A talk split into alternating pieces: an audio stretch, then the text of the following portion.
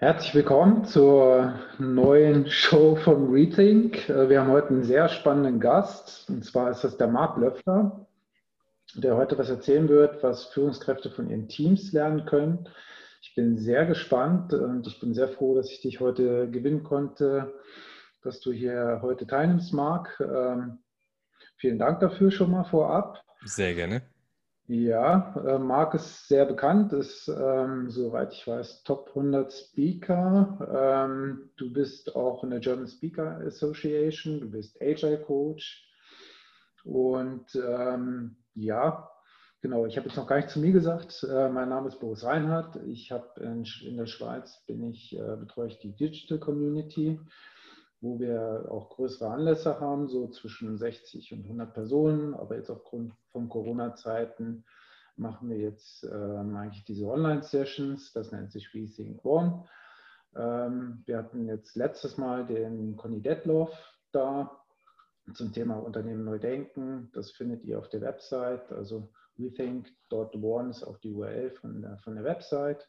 Und heute haben wir halt den Markt da. Und ähm, Genau, vielleicht Marc, magst du dich gerne gerade vorstellen, ja? Wie, ähm, genau, wie bist du Agile Coach geworden? Wie bist du oder wie bist du auf dieses Thema gekommen? Sind schon mal zwei Fragen von mir. Mhm. Würde ich gleich gerne an dich adressieren.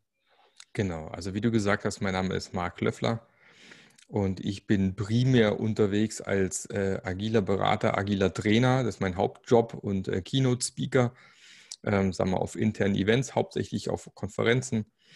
Und ähm, genau, was, für was ich stehe, ist eigentlich für nachhaltige Agilität im Unternehmen, also Agilität zu Unternehmen passt, also nicht dieses One-Size-Fits-All, sondern wirklich Mittel und Wege finden, wie man Agilität in jedem Unternehmen implementieren kann, dass es eben auch funktioniert und nicht nach drei Monaten wieder davon fliegt. Und ich bin dazu gekommen, ähm, ich habe eigentlich schon relativ früh bei Volkswagen damals noch als Projektleiter das Gefühl gehabt, dass es relativ sinnlos ist, ich als unerfahrener Projektleiter den zum Teil viel erfahrenen Entwicklern zu sagen, wie sie zu arbeiten haben. Also dieses Task Breakdown oder Work Breakdown Structure und Gantt-Charts bis zum letzten runterbrechen war nie so mein Ding. Ich habe immer versucht, so eher so den Rahmen zu halten, äh, Ziel vorzugeben, Kommunikation mit den Fachabteilungen zu machen, damals intern und äh, meine Entwickler quasi ihren Job machen zu lassen. Und als dann äh, nach zwei Firmenwechseln ich dann einen neuen Kollegen bekommen habe, der mit Scrum um die Ecke kam, dachte ich, äh, was ist Scrum? Mal anschauen. Das war so 2005.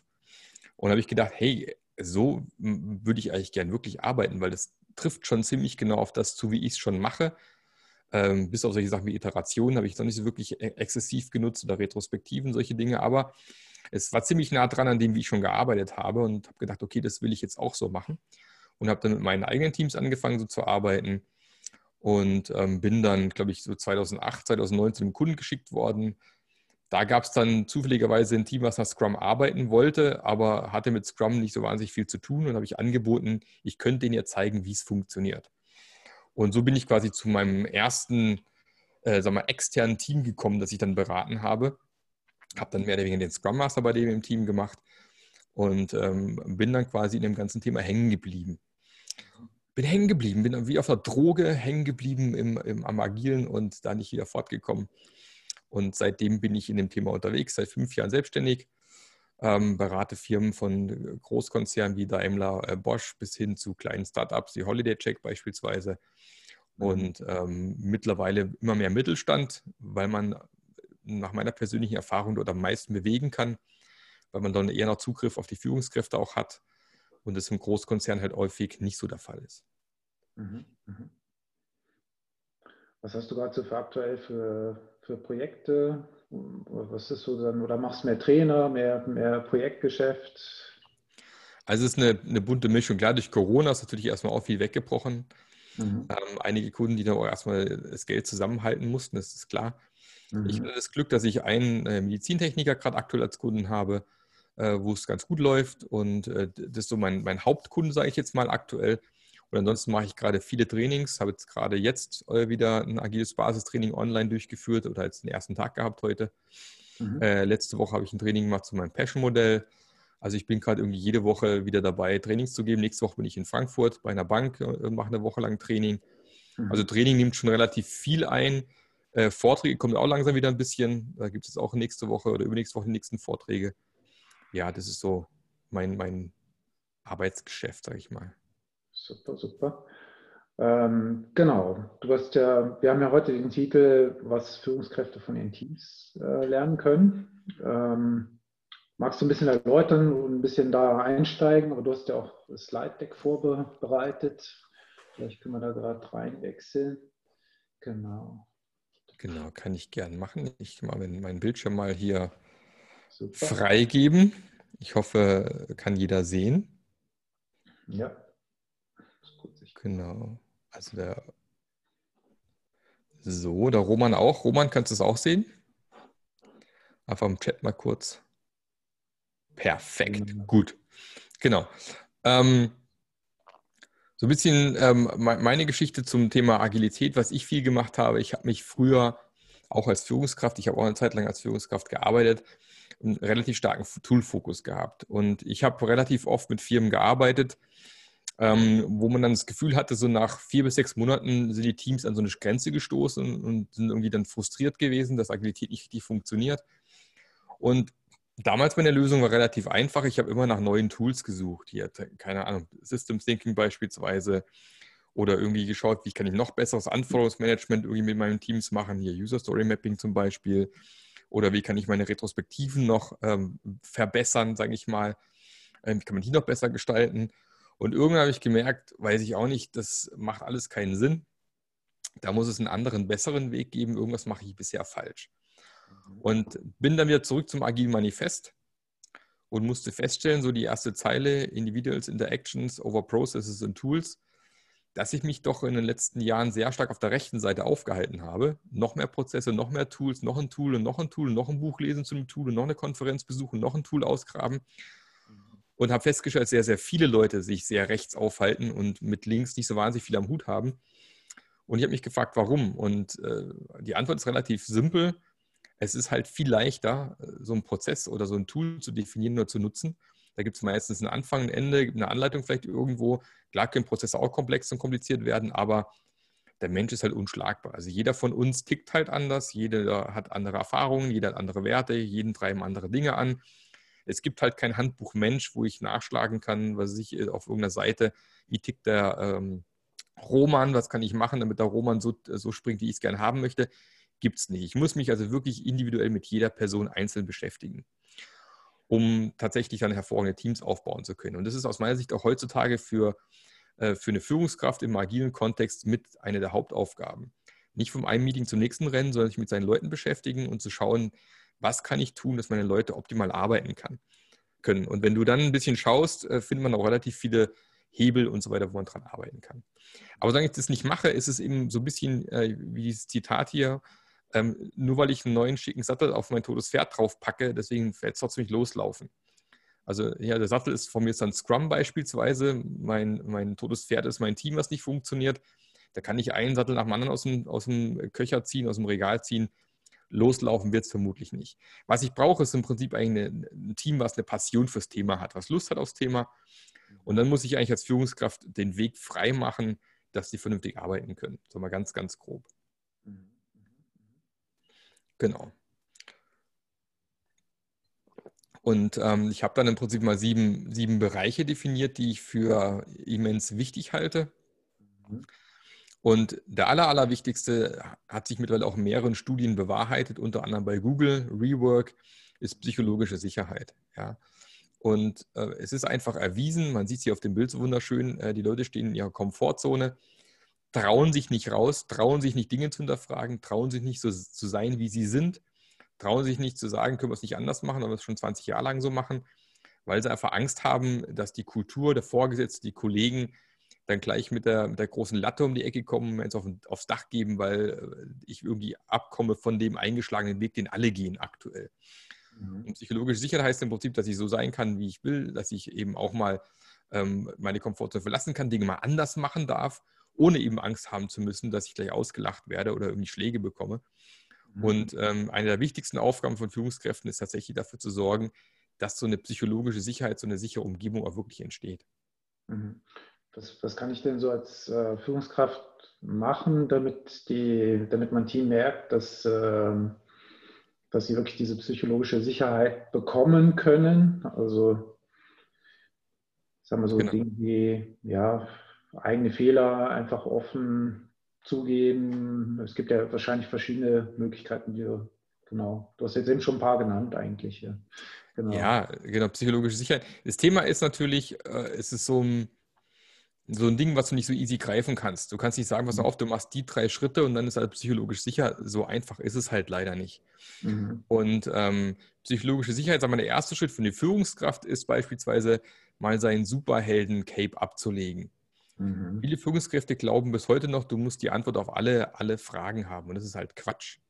Ähm, mhm. vor allem in der zunehmend komplexer werdenden Welt macht es überhaupt keinen Sinn mehr. Du kannst auch gar nicht auf alle Fragen eine Antwort haben sondern muss einfach auch ähm, den ersten Schritt schon machen und zugeben, man hat doch nicht auf alles einfach eine Antwort.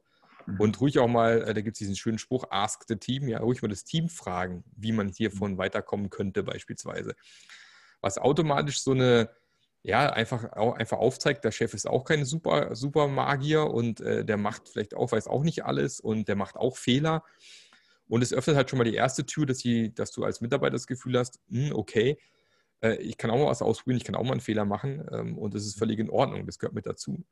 Und das, wie gesagt, mein, mein äh, Lieblingskollege im Bereich ist der Jürgen Klopp. Mhm. Der ist für mich so das, ja, die Hauptfigur. Ich habe gerade eben schon geschwärmt bei Boris. Äh, ich, ich, muss mal gucken, ob ich den Jürgen Klopp auch mal für meinen Podcast gewinnen kann. Mhm. Ähm, weil der ist einfach mega, was das Thema psychologische Sicherheit angeht.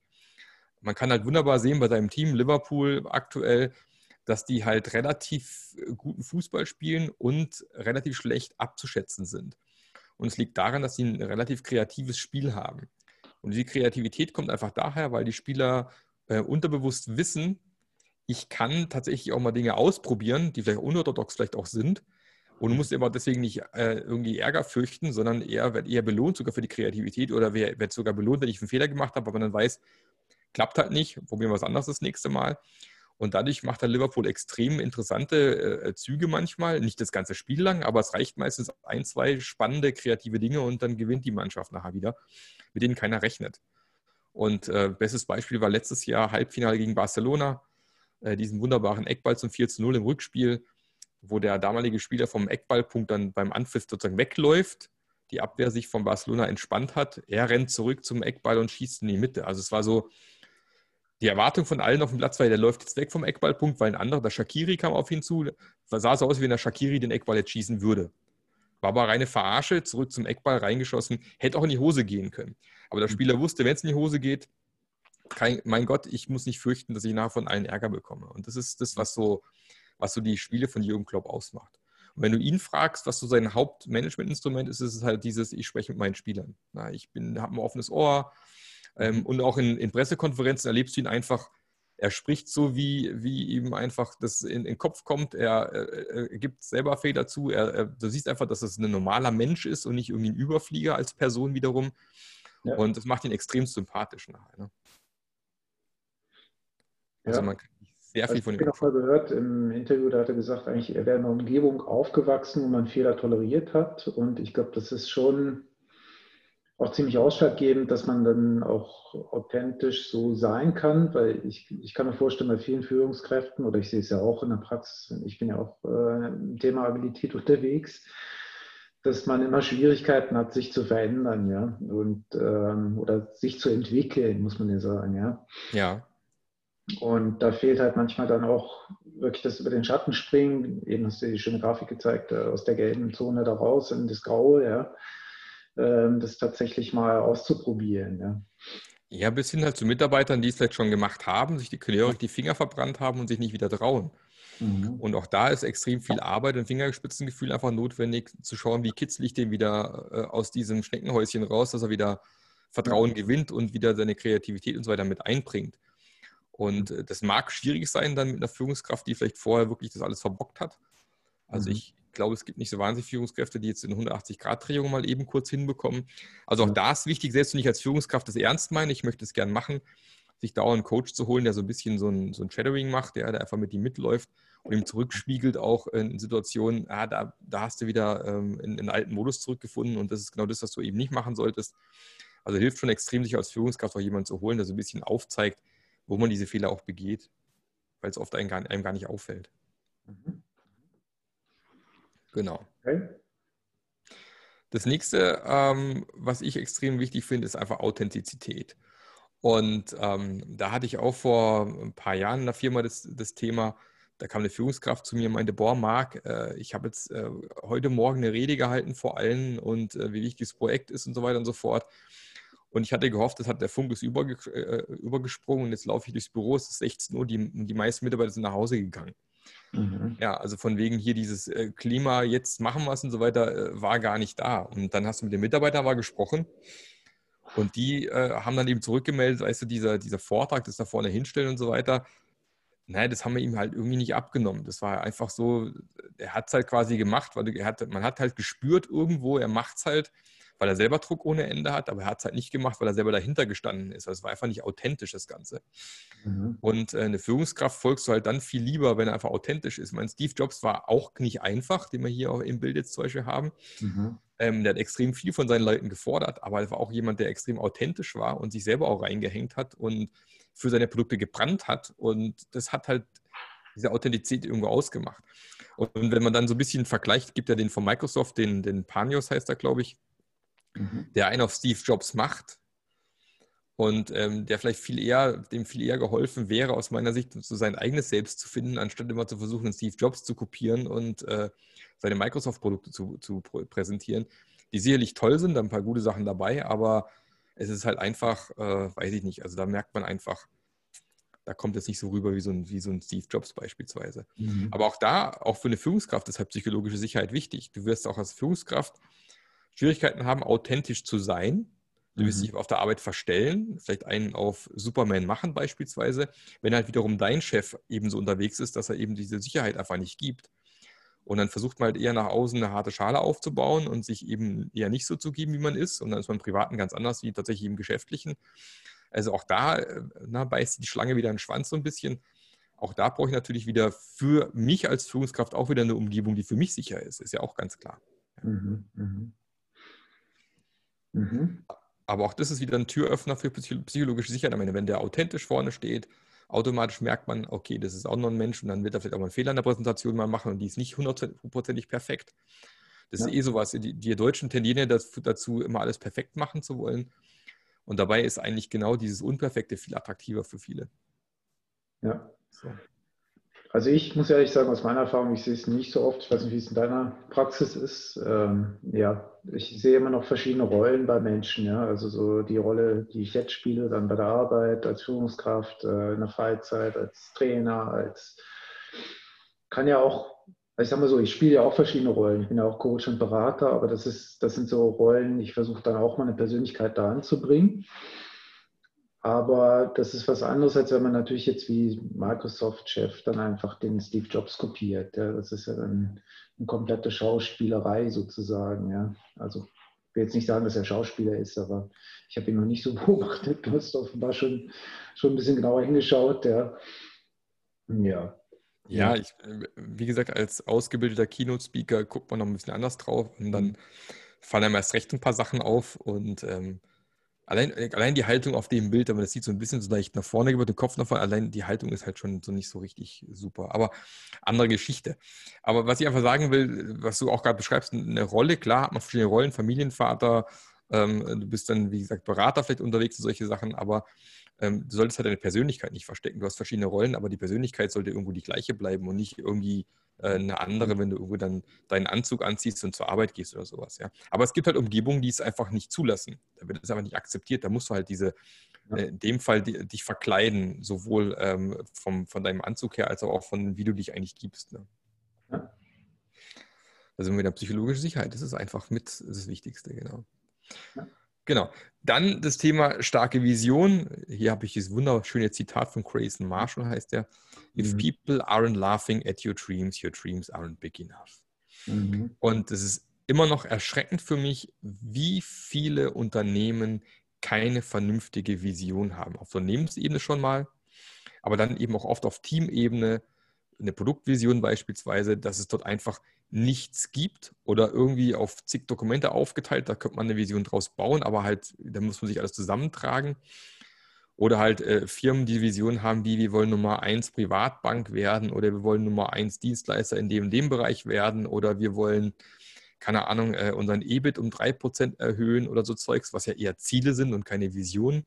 Mhm. Und, ähm, und da möchte man nachher seine Mitarbeiter irgendwie motivieren oder irgendwie meine, du kannst ja eh keinen motivieren. Es ja, geht ja im Endeffekt um intrinsische Motivation. Extrinsisch kannst du eh nicht viel machen.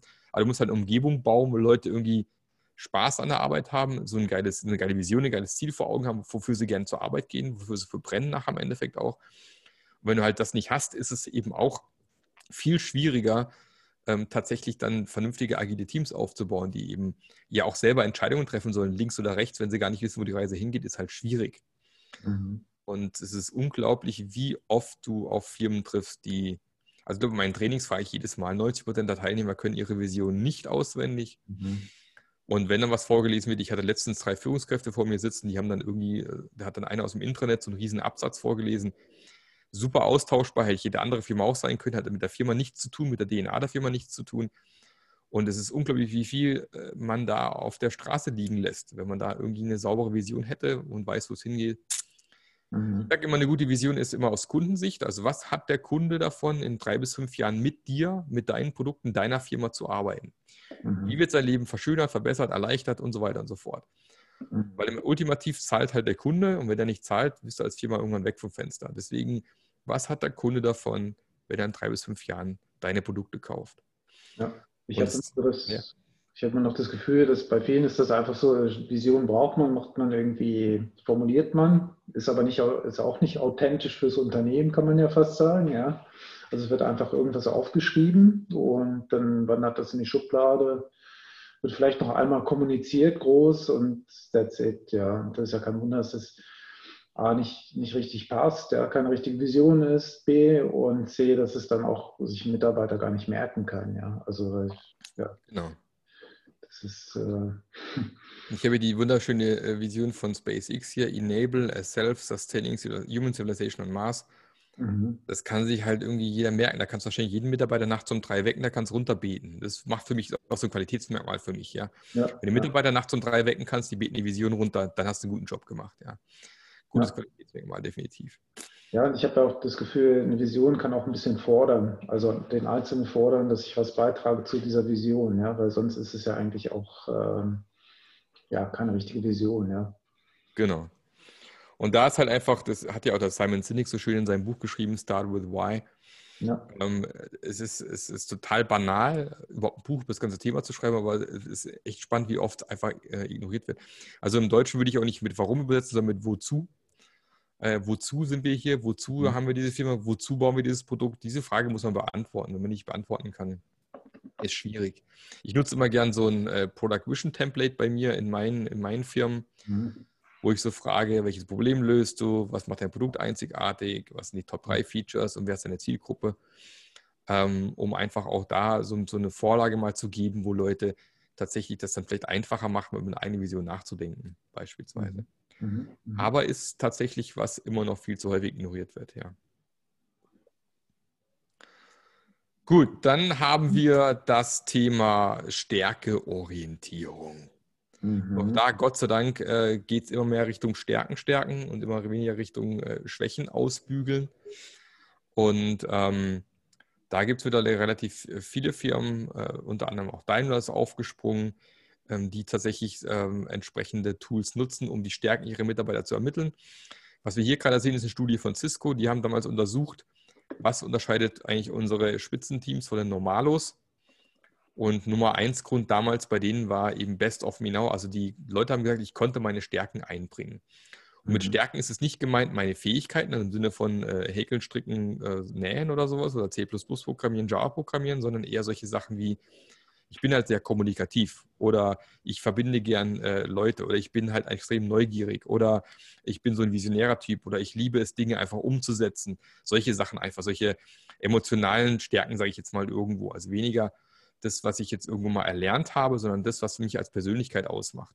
Mhm. Und ähm, wenn man das dann eben nutzt, da gibt es ein schönes Buch, äh, Strength Finder heißt das Ganze.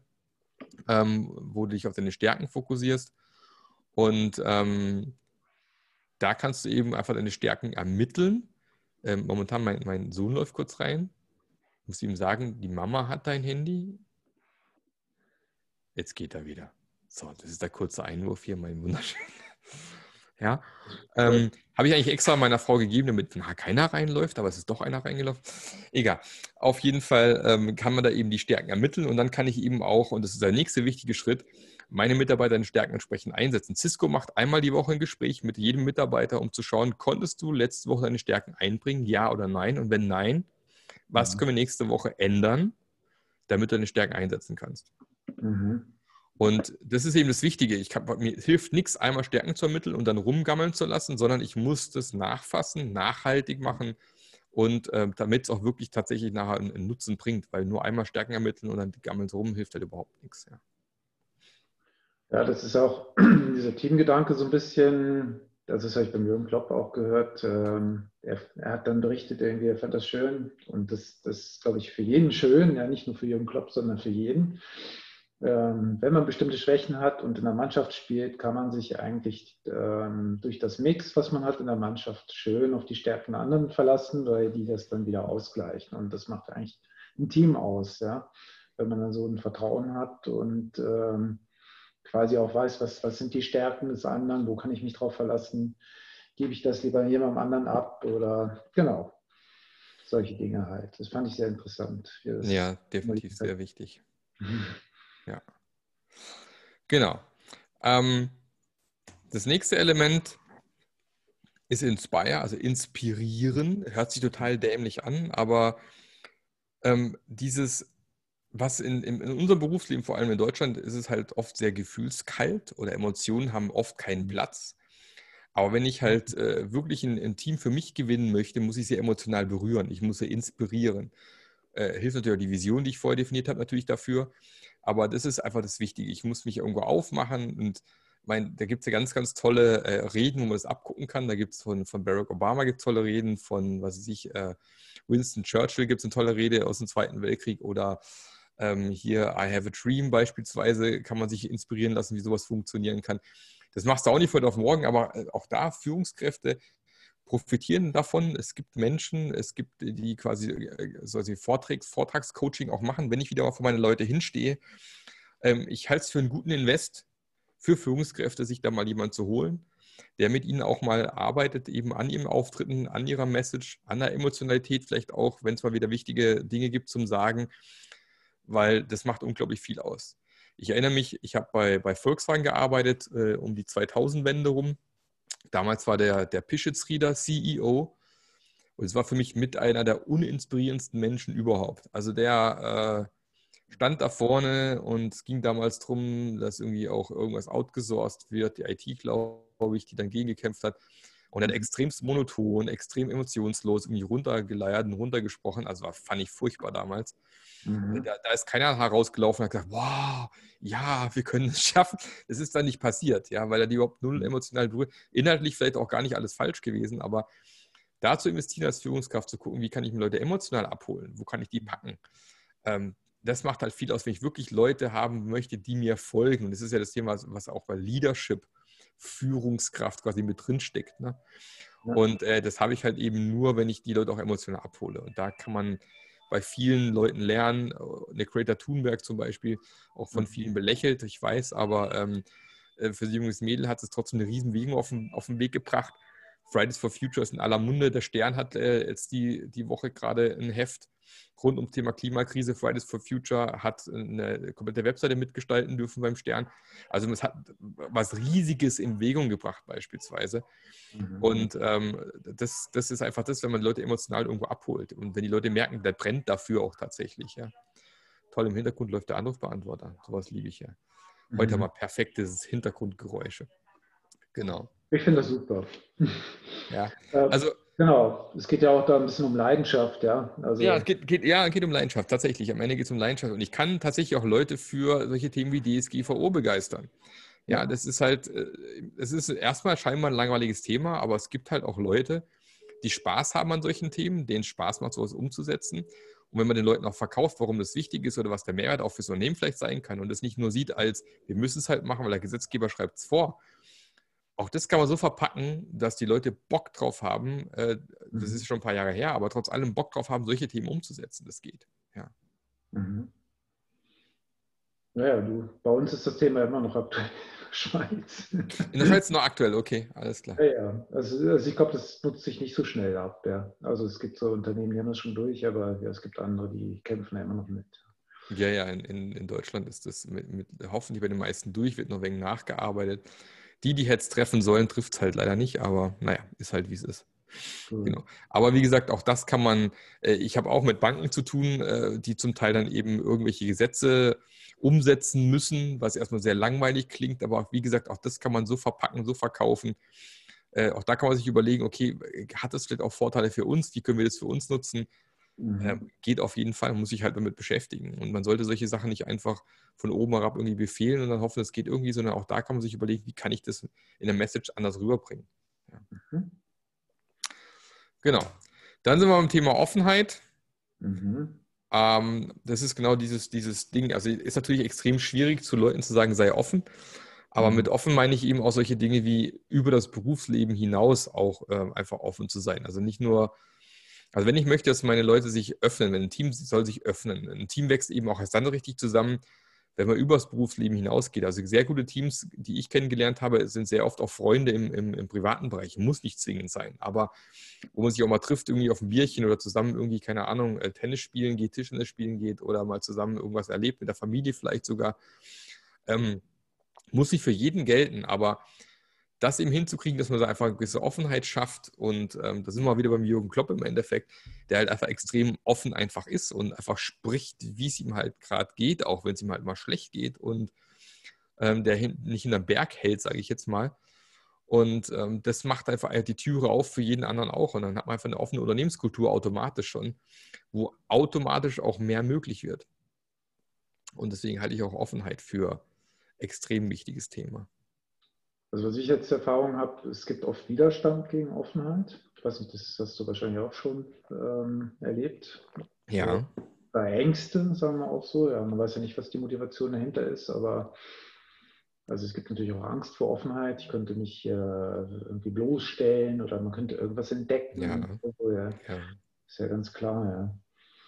Ja, ja, klar. Das hat aber auch immer ganz häufig mit Unternehmenskulturen zu tun. Wenn du halt in so einer starken Hierarchie mit viel Command and Control, viel Micromanagement und so weiter und so fort unterwegs bist, da wirst du dich viel weniger äh, offen zeigen, weil du natürlich dann irgendwo äh, tatsächlich irgendwelche Stellen vielleicht aufmachst, wo man, wo jemand ansetzen könnte, ja. aushebeln könnte in irgendeiner Form. Oder es gibt, äh, keine Ahnung, es gibt ja Firmen, wo du richtige Ellenbogenkämpfe stattfinden, um, um Führungspositionen beispielsweise. Wenn du anfängst, mhm. offen zu sein, äh, machst du dich halt verletzbar und dann wird es schwer, vielleicht deine Karriere durchzuziehen. Also es gibt halt durchaus Unternehmen, die leider so eine ungesunde Unternehmenskultur einfach haben, wo Offenheit, naja, nahezu unmöglich sind umzusetzen, wenn du da irgendwie Karriere machen möchtest. Mhm. Und, ähm, aber ich glaube, das wird immer weniger werden. Ich behaupte, das wird äh, immer schwieriger werden, so zu arbeiten, wenn du wirklich das richtige Potenzial das volle Potenzial vor allem deiner Mitarbeiter wirklich nutzen möchtest. Und das kriegst du eben nur dann, wenn die auch wirklich selber aufmachen, selber ihr Potenzial auf den Tisch legen und dann eben auch wirklich Vollgas geben wollen. Und wenn die immer nur versuchen zurückzuhalten und möglichst äh, nichts falsch zu machen, also voll in ihrer Komfortzone bleiben, dann wird es irgendwie schwierig, dann da wirklich geile Teams zu haben am Ende. Ja, muss ich auch am Ende überlegen, wen möchte man denn als Mitarbeiter haben oder Mitarbeiterin, ja. Dann ja mit mangelnder Offenheit äh, vielleicht, also heute suchen sich die Mitarbeitenden ja auch ihren Arbeitgeber ein bisschen gezielter aus und da wird es dann ein bisschen schwierig, ja. Dann hat man die entsprechenden Mitarbeitenden da. genau. Genau. Und äh, äh, last but not least für mich so dieses, dieses letzte Thema ist diese, diese Neugier, diese nie enden wollende Neugier meine, da muss ich ganz klar sagen, ich bin da mit einem Gendefekt auf die Welt gekommen, ja, im Sinne von, ich bin extrem neugierig. Mhm. Ich interessiere mich extrem für Menschen. Und das macht es mir dann eben auch sehr leicht, jetzt aktuell in meinem Job natürlich als Berater auch, aber für, früher schon als Führungskraft. Ähm, ich wollte die Leute immer schon kennenlernen. Und äh, ich glaube einfach dieses, diese, ähm, dieses, diese, diese echte, authentische Neugier gegenüber deinen Mitarbeitern ist halt unglaublich viel wert. Es bringt jetzt auch nichts, in ein Gespräch reinzugehen mit deinem Mitarbeiter, weil du merkst, okay, ich muss ihn auch was Privates fragen. Wenn er gleichzeitig merkt, du hast gar kein echtes Interesse, du machst es jetzt halt nur, weil du in einem Training warst irgendwo, hilft dir natürlich auch nichts. Ja? Mhm. Und da ist natürlich äh, gut, wenn du, wenn du eh schon so eine Neugier mitbringst und die auch entsprechend einfach entsprechend einsetzt, dass ein Mitarbeiter wirklich merkt, der, der fragt und der hört ja wirklich zu. Also zuhören übrigens ist ein großer Trick ähm, hat man ja oft verlernt schon in vielen Bereichen. Also man sollte tatsächlich als Führungskraft auch mehr zuhören, wie selber sprechen. Können viele auch nicht, weil man ist ja mhm. Führungskraft, man muss viel sprechen. Mhm. Ähm, auch das ist ein Riesentrick. Ja. Eine Frage stellen, eine offene Frage stellen und zuzuhören. Und nicht nebenher aus Handylinsen, das am besten umgedreht auf den Tisch haben oder gar nicht erst mitbringen, wenn man also Zweiergespräche führt beispielsweise. Nicht auf die Uhrlinsen, weil die Zeit gleich rum ist und ich muss gleich wieder los. Ähm, also sich genug Zeit für einplanen und dann wirklich mal tatsächlich sich auf den Mitarbeiter einlassen und gucken, wer sitzt da eigentlich vor mir, was ist es mhm. für ein Mensch, was bringt der mit, was treibt den an. Äh, oder mit dem vielleicht sogar mal raus aus dem Gebäude, mal um See laufen oder in den Wald in die nahe gelegen oder mal einfach ums Gebäude laufen.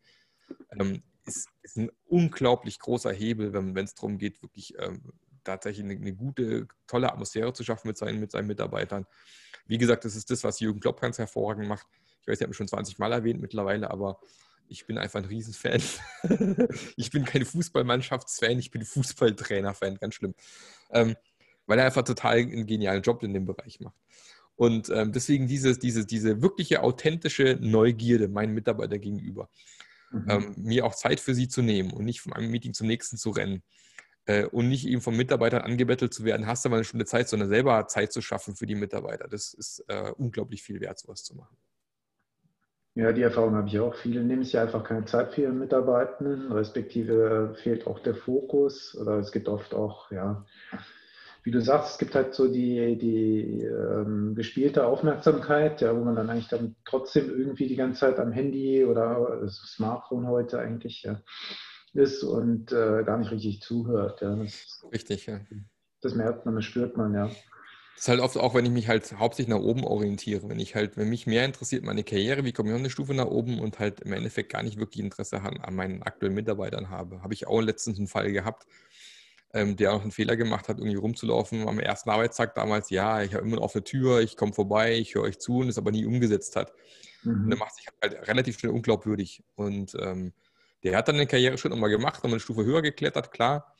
Aber im Endeffekt halt äh, das Interesse für die eigenen Leute, Mitarbeiter ist halt nie wirklich da gewesen. Da war halt eher das Interesse an, an, einem, an einem selbst, selber Karriere zu machen. Mhm. Und da halt zu glauben, man kann dann äh, Mitarbeiter irgendwo bei sich in der Firma haben, die dann wirklich für einen selber durch die, durchs Feuer gehen, ist dann halt utopisch. Mhm. Mhm. Genau. Und wenn man, um es einfach sich zu merken, ich habe das mal hier so auf einer, einer kleinen Slide mal zusammengefasst, auch für den mhm. Roman, der hier noch mit uns zusammensitzt, ähm, genau die Punkte nochmal rauf. Äh, ergibt das Wort Passion natürlich, ja. Also wie gesagt, psychologische Sicherheit für mich so das äh, Wichtigste von allem. Oft auch verbunden mit solchen Sachen wie Authentizität und Offenheit natürlich. Äh, mhm. Starke Vision, starke Orientierung, dieses emotional berühren, inspirieren der Leute und einfach dieses, dieses neugierig bleiben und wirklich authentisch neugierig sein auf seine Mitarbeiter. Das halte ich für extrem wichtige Dinge. Und was ich halt meinte, mit was du deinen Mitarbeitern lernen kannst, wenn du die fragst, dann kriegst du genau diese Antworten eigentlich. Ja, du kriegst, mhm. wenn du Leute fragst, was erwartest, was hättest du gerne von der Führungskraft, sind halt oft genau diese Dinge, die dir dann eben fehlen. Diese Verbindung zur Führungskraft, dieses Gefühl, der ist für mich da, der bereitet einen Weg für mich, der, der fördert mich vielleicht, das ist mein Mentor in irgendeiner Form. Und es ist das, was du halt, was halt häufig viele Mitarbeiter vermissen. Was ich noch interessant finde, um nochmal an Jürgen Klopp zurückzukommen, ich finde es gut, äh, er hat dann zum Beispiel irgendwo mal erwähnt, äh, er sieht sich sozusagen als Energiegeber, ja, und das finde ich halt auch, ich habe mir das auch mal überlegt, wenn ich mit Menschen zusammen bin oder auch, ich gebe das auch anderen mit, überleg dir mal, mit welchen Kontakten kannst du, welche saugen dir Energie ab, ja, und welche geben dir Energie, ja, das mhm. ist interessant. Das hat ja auch was mit Inspirieren zu tun, weil wenn ich jemandem Energie geben kann, dann ist er inspiriert und vielleicht auch offener und so kann man halt gewisse Dinge ähm, ankurbeln, denke ich, ja, die genau ja. gehen. Ja. Gut, wir haben noch eine Frage vom Roman reinbekommen. Äh, Roman fragt, Äh, alles super, logisch, gesunder Menschenverstand, ja. Ähm, aber was tun, wenn Umfeld total beratungsresistent, insbesondere Management, äh, was sind so die ein, ein bis drei Erfolgskriterien? Mhm. Und tatsächlich ist es ein Problem. Also es muss natürlich ähm, der Wille, ich sage immer, also ich habe mein, also mein eigenes, ich habe das eigene Pesh-Modell eigentlich für äh, Voraussetzungen agiles Arbeiten, das ist quasi ihr Leadership-Bereich. Und da sage ich immer gerne, wenn ich agil arbeiten möchte, ist das allererste, was ich brauche, den Willen zur Veränderung. Wenn der Wille zur Veränderung nicht existiert, ich weiter beim Eckbüro sitzen möchte, ich alles beibehalten, wie, wie es bisher ist und ich nur nach unten immer schreie, werdet ihr mal agil, mhm. dann wird es halt mit agil arbeiten im Gesamtunternehmen relativ schwierig.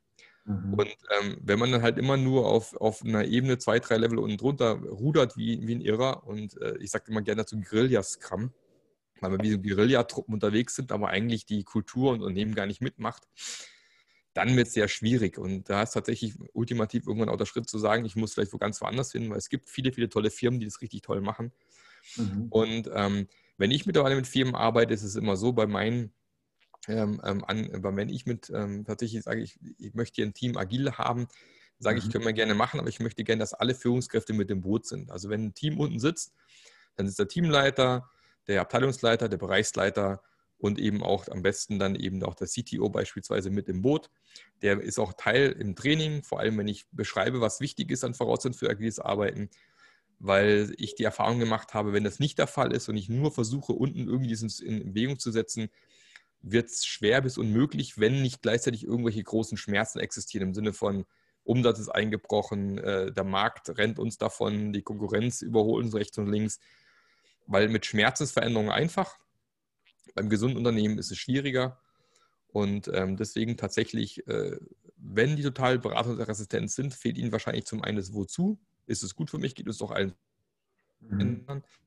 ähm, Dann noch schwer. Man kann Leute nicht äh, zwingen, sie zu ändern. Das geht nicht. Ich, bei Führungskräften geht es immer darum, was habe ich da Und äh, Führungskräfte sind halt interessiert oft an, wo kann ich Geld sparen oder noch mehr Geld machen oder aber äh, meine Ziele noch besser erreichen. Da muss ich sie vielleicht suchen, da zu kriegen und zu zeigen, das geht mit Agile besser. Ähm, aber ansonsten äh, gibt es dann irgendwann nur noch das Thema Take it, change it or leave it. Ne? Ich kann es nehmen, wie es ist. Mhm. Take it. Ich kann versuchen, es zu verändern, change it. Und wenn ich halt dann merke, es klappt auch nicht, dann muss ich halt sagen, gut, ziehe ich meinen Hut und gehe woanders hin. Ja, ja. Ja, aber das sieht man ja auch, also es kann man ja, also es ist nicht nur im Teams oder gesamten Unternehmen, also ich sehe das auch immer wieder bei Einzelpersonen, also ja. da fehlt halt manchmal auch einfach der Pain oder die Motivation, ja, da überhaupt was zu tun, auch wenn man das irgendwie vorspielt. Aber wenn man dann sieht, irgendwie, der, also man sieht eigentlich den Personen schon an, dass sie eigentlich ähm, ja dann doch lieber da bleiben, wo sie sind, weil es funktioniert ja alles noch ganz gut und solange man das noch weitergeht, warum soll man denn was machen? Ja, also das Richtig. sehe ich so oft. Ich finde das echt immer, also mich, mich berührt es dann manchmal, aber ich glaube, man muss auch einfach dann sagen als Coach, ja gut, also ich komme dann vielleicht mal später wieder. vielleicht ist es ja dann. Hat, so hatte ich auch schon, definitiv. Ich hatte, ich hatte äh, eine Firma, die hat mich eingeladen. Ja, wir haben hier ein Riesenproblem. Wir haben ein neues Produkt auf den Markt gebracht. Wir kriegen gerade ständig tonnenweise von irgendwelchen äh, Fehlermeldungen vom Markt, was alles nicht funktioniert. Wir kriegen es irgendwie nicht in den Griff. Kannst du uns helfen? Dann haben wir damals entschieden, Kanban wird bei Ihnen Sinn machen mal den ganzen Prozess mal aufzuzeigen, zu visualisieren, mal zu gucken, was alles im System schon drin hängt. Mhm. Und dann war relativ schnell klar, da war unglaublich viel Zeug, äh, unglaublich viel Arbeit auch parallel im System drin. Mhm. Und da habe ich gesagt, okay, der erste Schritt ist, wir können erstmal nicht mehr aufnehmen ins System, weil du kannst nicht mehr anfangen, wie du gleichzeitig beendest. Ja, du musst, es muss gleich sein. Also was du vorne reinschiebst, muss hinten auch rausfallen. Mhm. Sonst macht es keinen Sinn. Dieses Stop Starting, Start Finishing. Also wir müssen vorne schon mal limitieren und müssen gucken, dass das System ein bisschen leer gefahren wird im Sinne von weniger parallel. Mhm. Und dann kam als Antwort, ja, wir können jetzt nicht alles ändern. Dann habe ich gesagt, okay, mhm. warum habt ihr mich dann gerufen? Und ähm, tatsächlich war es so, ich habe danach keinen Folgetermin mehr gemacht mit denen und die haben mich auch nicht mehr angerufen. Und dann war es aber auch okay für mich, weil ich einfach gemerkt habe, dann äh, leben wahrscheinlich heute noch mit ihrem Board und gucken sich das Board jeden Tag an, aber die haben halt nicht den, den Mehrwert dadurch, weil verändert haben sie halt nichts. Und das ist halt schade, aber gibt es halt leider. Und da muss man einfach entscheiden, wo will ich meine Lebenszeit verbringen, wo möchte ich was machen und wo lasse ich es dann vielleicht irgendwann bleiben. Und ähm, wenn ich im großen Unternehmen arbeite, habe ich vielleicht die Chance, intern zu wechseln, weil ich, ich kenne Firmen wie Bosch beispielsweise, da gibt es Bereiche, die sind mhm. in der Steinzeit super weit weg von agil und es gibt aber bei Bosch, bei Bosch auch Bereiche, die sehr weit sind bei agil. Also im Großkonzern gibt es immer Bereiche, die, die besser und agil unterwegs sind. Oder aber ich muss einfach sagen, okay, ich wechsle komplett die Firma und gehe woanders hin. Mhm. Ja, ich, ich erlebe das ja auch bei Großunternehmen. Es ist natürlich so, je nachdem, in welchem Bereich man reinkommt, genau, auch Großbanken habe ich das auch schon gesehen, gibt es halt kulturell sehr starke Unterschiede, auch unterschiedliche Arbeitsmethoden, Arbeitsweisen. Ja, es ist manchmal glaubt man gar nicht, dass man in der gleichen Firma ist. Ja, genau. Das ist Aber wieder zurück zu den Mittelständlern. Ich habe die eigentlich auch gerne, ja, weil da kann man viel bewegen und sie hören, also sie sind auch äh, offen meistens. Ja. Diese Openness gibt es da schon in gewisser Weise. Das ist natürlich mit zunehmender Größe und mehr Stellschrauben ist es schwieriger, diese Offenheit zu generieren. Ja. Habe ich als Erfahrung. Richtig, ja. ja aber Roman, beantwortet deine Frage erstmal soweit. Ich weiß, es ist nicht immer so wahnsinnig befriedigend, aber okay, super, danke. Mhm. Ja, ich finde das sehr inspirierend und ähm, ja, also nicht einfach nur so gesagt, sondern sind ja die typischen Elemente, die einem auch begegnen. Ich habe ja eben auch schon ein paar, paar Aspekte eingebracht, die sind mir ja auch äh, in der Praxis begegnet. Ähm, ja, also wir sind jetzt mit der Zeit schon ein bisschen weiter und ich würde einfach gerne noch wissen von dir, Marc, Genau, du hast erzählt, der Jürgen Klopp inspiriert dich. Gibt es noch, gibt's noch andere Personen, wo du sagst, irgendwie, die würdest du gerne mal treffen, der inspiriert dich? Ähm, ja. Ja. Das wäre mal also, was.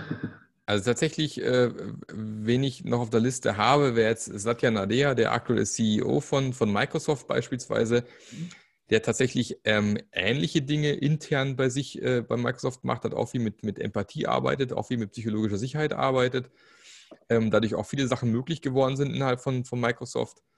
Ähm, ist, ist, definitiv ein super spannender äh, ähm, ähm, Mensch, den man kennenlernen möchte.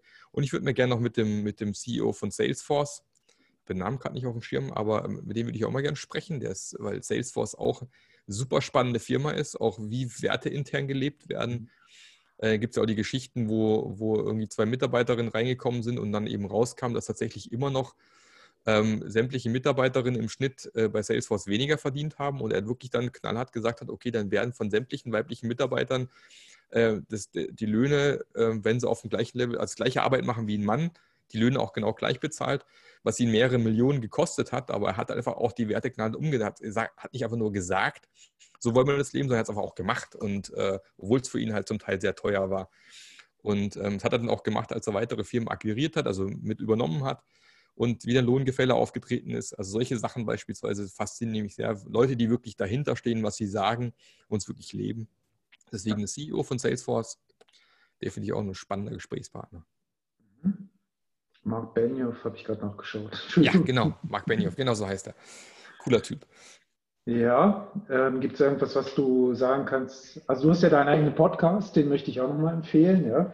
Ähm, über Passionate Teams. Wie heißt du noch genau? Genau, Passionate Agile Teams heißt der, genau. genau. Ich höre zwar regelmäßig rein, aber ich habe gerade irgendwie den Titel ver vergessen, weil es einfach für mich der Podcast, das bist einfach du, also als Person verkörpert. Genau. Gibt es irgendwas anderes, was du empfehlen kannst? Ein Buch, ein Podcast, ein Video, wo du sagst, das hast du gerade gesehen oder vorgestern irgendwo gehört, was sich die Leute mal anschauen sollten? Genau. Also allgemein, was man gerade Richtung Führungskräfte sehr empfehlen kann, sind die, die Bücher von Jürgen Apollo beispielsweise. Managing for Happiness zum Beispiel ist ein tolles Buch. Ist ja zwar auch wieder sehr toolfokussiert, aber äh, trotzdem äh, viele Ideen, wie man äh, tatsächlich auch äh, eine tolle Arbeitsumgebung schaffen kann äh, kann ich sehr empfehlen. Und ein Buch, was ich kürzlich gelesen habe vom, vom Dr. Simon Sargmeister, also nicht wieder Sarg, sondern nur mit SAG, Sargmeister. Ähm, das Ding heißt äh, Business ähm, Culture Design, genau, Business Culture Design, wo er so sieben verschiedene Kulturen beschreibt, wo man sich zum Teil auch wunderbar wiederfindet, wenn man da eine Firma ist und beschreibt, okay, wie kann man damit umgehen und wie ähm, kann man vielleicht auch überlegen, wie man die Kultur verändert nach und nach. Fand ich auch sehr spannend. Es ist jetzt direkt ein agiles Buch, aber es ist spannend mal zu sehen, äh, welche Kultur haben wir und es erklärt dann eben auch häufig, warum es mit dem Agil nicht so gut funktioniert, weil es da diverse Kulturen gibt, die dem Ganzen sehr entgegenstehen. Man hat ja meistens keine reine äh, Kultur von einer Sorte, meistens so eine gewisse Mischung, aber doch gibt es Schwerpunkte. Also das kann ich auch sehr empfehlen, auch ein tolles Buch. Mhm. Gut, ja. Gibt es sonst noch irgendwas, was du uns mitgeben möchtest, generell oder ja, ich habe, also ich fand es ein tolles Gespräch. Ähm, du hast sehr viel berichtet. Ich finde es ein super Modell. Ähm, wie gesagt, ich kann den Podcast von dir auch empfehlen für alle, die sich das anhören. Ähm, genau. Gibt es noch etwas, was du uns auf den Weg geben möchtest? Noch? Also für mich abschließend ist eigentlich, ähm, kann ich eigentlich nur sagen, der Faktor Mensch ist eigentlich das, was am allerwichtigsten ist. Völlig egal, ob wir agil arbeiten, ob wir klassisch arbeiten, in welcher Unternehmenskultur wir unterwegs sind. Ultimativ wird in der Zukunft entscheiden, wie wir mit den Leuten im Unternehmen umgehen wie wir das Potenzial unserer Mitarbeiter erheben, wie wir äh, Umgebungen schaffen können, wo die Mitarbeiter ihr volles Potenzial ausleben können glaube, das wird den großen Unterschied zukünftig machen. Und deswegen halte ich den Faktor Mensch für extrem wichtig. Mhm. Klar brauchen wir Prozesse und Tools in manchen Bereichen, aber wenn, wenn wir den Menschen aus den Augen verlieren und zu, zu wie soll ich sagen, maschi, maschinell dann irgendwie intern irgendwann arbeiten, umso höher ist die Wahrscheinlichkeit, dass es irgendwann mal mit uns bergab geht als Firma. Gut, dann bedanke ich mich herzlich bei dir, Marc, dass du da warst. Hat mir Spaß gemacht. Ähm, ich möchte noch kurz darauf hinweisen, wir werden den, die nächste Online-Session mit dem Heiko Bartlock aus Berlin haben. Der wird was erzählen zum Thema Effectuation. Ich werde noch dazu was auf der Homepage ähm, posten. Es ist auch schon drauf, aber ähm, wird, ich, da kommt noch ein bisschen mehr Material. Und ja, dann freue ich mich, wenn wenn wieder viele Zuhörer dabei sind oder auch dann sich das einfach runterladen. Das ist natürlich auch möglich, dass man das einfach äh, on demand dann schaut oder hört auf Spotify. Und weitere Infos gibt es für den Marc. Die Daten sind hier gerade eingeblendet, also marklöffler.eu, also Löffler mit OE. Und äh, weitere Infos zu diesen weiteren Online-Sessions kriegt ihr auf rethink.one. Genau. So. Ja, dann wünsche ich euch einen schönen Nachmittag oder einen schönen Abend oder whatever, je nachdem, wann ihr euch das anhört. Ähm, und bedanke mich mal bei Marc und sage damit Ade. Sehr gerne. Euch auch noch einen wunderschönen Tag. Ciao. Danke. Ciao, ciao.